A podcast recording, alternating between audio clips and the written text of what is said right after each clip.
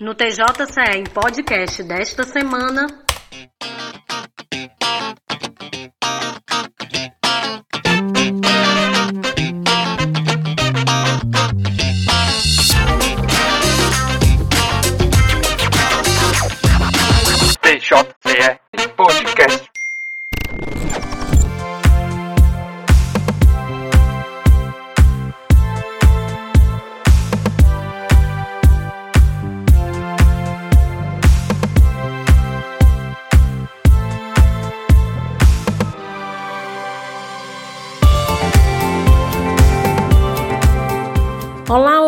Ouvintes! Aqui quem fala é Manu Neri. Eu trago uma notícia muito boa para vocês.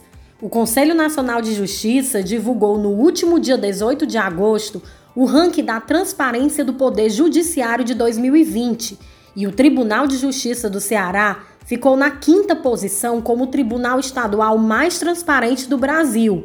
Não é isso, Ulisses? Isso mesmo, Manu. Olá, pessoal! No episódio de hoje, a gente vai entender como funciona esse ranking, que conta com a participação de todos os órgãos do Poder Judiciário, conselhos e tribunais federais, estaduais, trabalhistas e eleitorais, os critérios de avaliação do CNJ e por que é importante estar bem colocado. Também vamos falar sobre outra pesquisa realizada por entidades da sociedade civil, com base na Lei de Acesso à Informação, onde o Tribunal de Justiça do Ceará foi apontado como o mais transparente do país. A Marina conversou com Elkey Costa do Carmo, gerente de desenvolvimento organizacional, e com Marcelo Braga, coordenador de gestão da qualidade do tribunal. TJCE Podcast.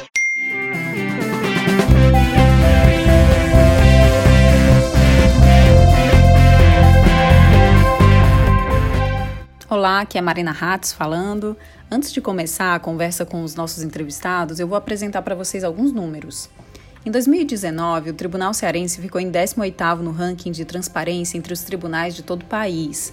Agora, em 2020, subiu nada menos que 13 posições, conquistando o quinto lugar.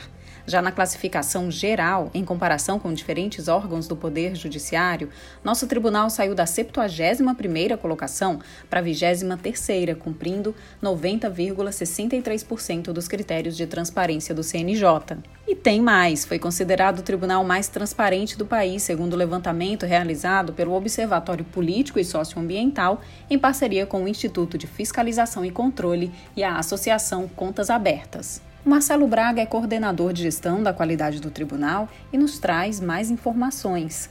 Marcelo, em relação ao ranking do CNJ, por favor, explica para a gente como é que ele é elaborado. O ranking da transparência ele foi instituído em 2018 pelo Conselho Nacional de Justiça através da resolução 260 de 2018. Ele ocorre anualmente e agora em 2020 chegou-se a sua terceira edição. Participam ao todo cerca de 90 tribunais, seja os tribunais estaduais, de justiça estadual, os tribunais federais e os conselhos, como o Conselho da Justiça Federal e o próprio CNJ. A cada ano, o CNJ define um rol de critérios e temas que serão considerados no ranking. Alguns desses critérios eles têm sido mantidos de uma edição para outra do prêmio. Porém, outros foram incorporados, reformulados e outros foram descontinuados no passar dos anos. E isso é o maior desafio, pois por melhor que seja a pontuação e classificação de um tribunal em determinado ano, não é certeza de que no ano seguinte o sucesso será repetido, já que o CNJ sempre inova nesses critérios e a cada ano o rigor tem aumentado e os tribunais têm se preparado cada vez melhor. O ranking de 2020 avaliou 85 itens, distribuídos em nove temas. Quais você destacaria? Eu considero que todos os temas e critérios do ranking da transparência são importantes e que devemos perseguir o atendimento de 100% deles. Só que nem sempre isso é possível. Então, o que a gente tem buscado é alcançar um equilíbrio no atendimento deles, pois como os dados do ranking, eles cobrem diversas áreas no judiciário, né? então nós temos dados relativo a finanças, orçamento, levantamentos estatísticos sobre a atuação do órgão, folha de pagamento, contratação de pessoal, atas de sessões, serviço de informação ao cidadão, licitação, enfim. Os públicos de interesses que consomem esses dados são variados e todos são importantes. Então nós temos o cidadão que é parte de um processo que entra em contato com uma vara querendo saber informação do seu processo ou do próprio advogado representando o seu cliente, papel importantíssimo da imprensa na fiscalização, na garantia do acesso a essa informação, da transparência, do estudante, da sociedade como um todo. Então, eu não elencaria um item ou um tema específico, mas sim conjunto do atendimento deles como um todo. Eles são importantes e é o que a gente busca priorizar aqui no tribunal. Qual o objetivo desse ranking e por que ele é necessário? Qual a sua importância para a sociedade? O ranking da transparência ele tem o objetivo de avaliar o cumprimento dos itens constantes da resolução número 215 de 2015 do CNJ. Essa resolução ela dispõe no âmbito do Poder Judiciário sobre o acesso à informação e a aplicação da lei número 12527 de 2011, que é a lei que trata do acesso à informação. Além do que eu já comentei, considero que o ranking ele funciona como uma espécie de vitrine que dá destaque aos tribunais que se mobilizam para fornecer informações à sociedade e isso estimula a competitividade entre os tribunais, fazendo com que eles a cada ano persigam resultados cada vez melhores e mais inovadores relacionados à transparência. Dessa forma, quem ganha é a sociedade, que passa a ter melhores condições de acompanhar e fiscalizar a qualidade do serviço público.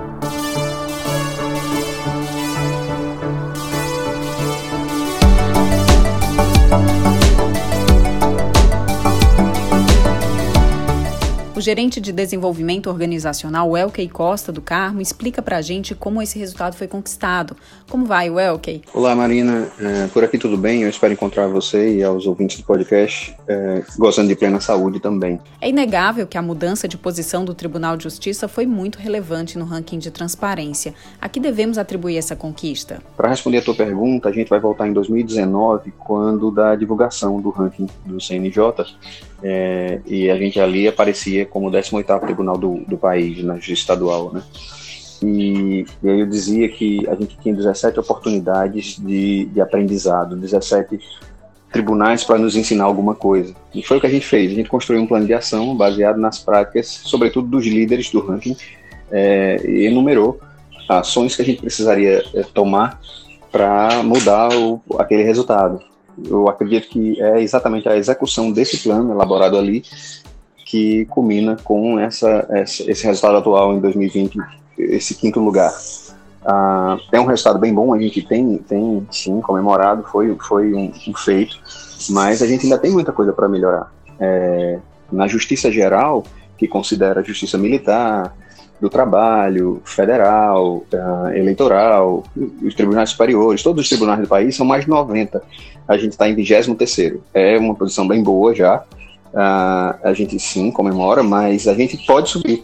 E a gente está tá empenhado nisso ainda. Esse plano de ação, a, a, elaboração e a execução dele foi o que eu acredito que tenha impulsionado o nosso resultado de 18 para 5 mas se, se for para listar ações que tem nesse plano, eu vou listar uma que eu acredito que seja muito, tenha feito muita diferença, que é justamente a construção de uma página no nosso site para centralizar todas as informações do ranking da transparência e é mais abrangente do que o portal da transparência. Essa construção dessa página facilitou a vida do auditor, a nossa para manutenção dos dados e do cidadão.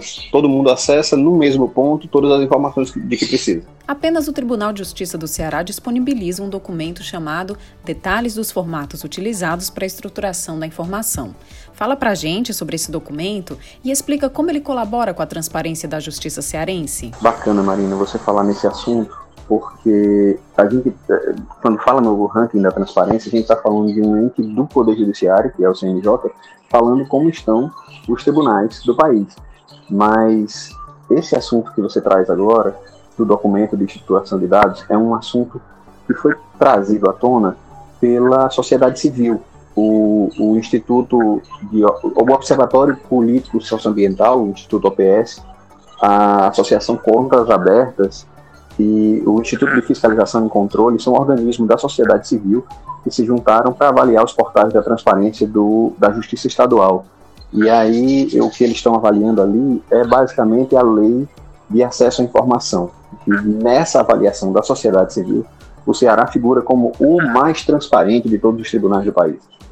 É, ali, o que está se avaliando é uma coisa mais específica, é uma lei. E a gente é o, o tribunal que atende ao, ao, maior número de critérios dessa lei, né, o maior número de pontos que a lei exige que os tribunais tenham.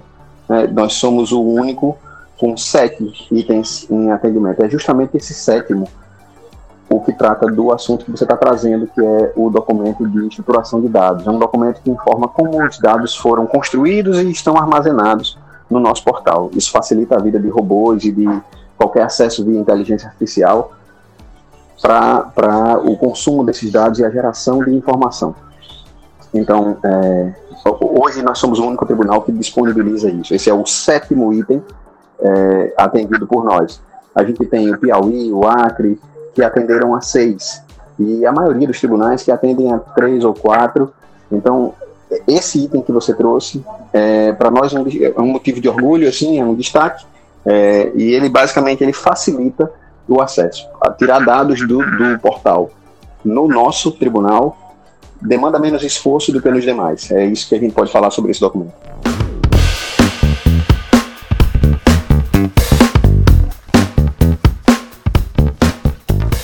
Obrigada pela entrevista. Ao final do programa, a gente pede aos nossos convidados uma dica cultural.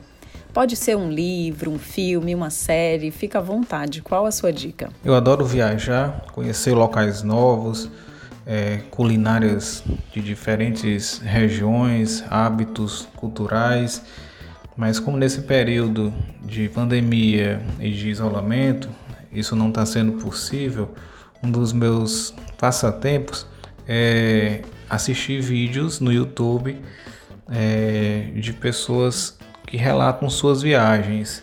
Né? E recentemente eu descobri um canal no YouTube de um brasileiro. O nome do canal é Carioca no Mundo. Vale super a pena conferir. Ele tem diversas viagens super interessantes, não só no Brasil, mas como no mundo inteiro. E também destaca muito a questão da aviação, que é outro tema que me interessa. Então, é o minha a dica é esse canal no YouTube Carioca no Mundo. Eu tenho lido agora um livro que eu acho bacaninha, acho que esse vai ser uma dica legal. É, é um livro cujo título é O Livro Ilustrado dos Maus Argumentos, de Ali Almoçave. Um livro muito bacana para os tempos atuais em que a internet tem dado voz a maus argumentadores e, e por muitas vezes esses maus argumentadores têm vencido é, é, discussões utilizando técnicas que ele aborda nesse livro. E ele, ele faz isso de, de um jeito bem humorado e, e, com ilustrações, eu acho muito bacaninho. O livro é bem curtinho, assim, é, é bem legal. É, basicamente, esse é o, essa é a essência. Ele trata, ele, ele, ele traz à luz as técnicas de argumentação utilizadas por maus argumentadores. Então, essa é, essa é a minha dica, eu acho que o ouvinte vai curtir. Procurem aí o livro ilustrado dos maus argumentos, do Ali Almoçave.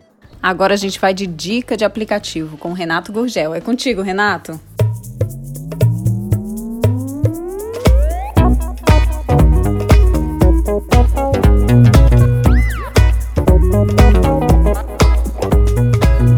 Você sabe para onde está indo o seu dinheiro todos os meses? Em tempos difíceis, seja em pandemia ou quando aquele dinheiro que você está esperando receber e demora a cair na sua conta, o importante é ter um controle financeiro. Pensando nisso, a dica desta semana é o aplicativo Organize, escrito com dois Z's. Nele você organiza seu dinheiro de maneira simples e bem intuitiva, ideal para definir o quanto você pode gastar no mês a mês e gerar aquela economia, pois o app contém alertas de todas as suas contas. Assim não vai correr o risco de pagar juros por ter esquecido qualquer vencimento. Controle de contas, de cartões, faturas, tudo isso nesse aplicativo maravilhoso. Ah, ele traz relatórios que resumem tudo isso. Acesse aí a loja de aplicativos do seu smartphone ou tablet e sinta a satisfação de ter o controle de suas finanças em mãos, sem complicação. Vão indo, até a próxima semana e bebam água!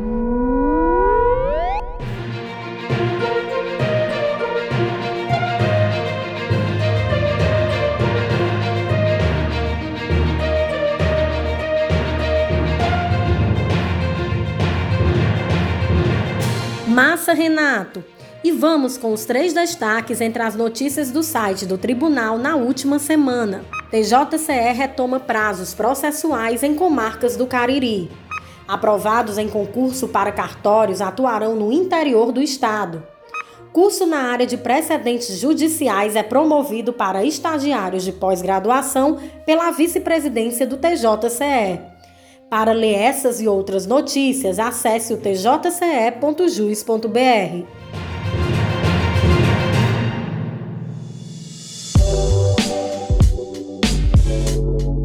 Bem, a gente fica por aqui.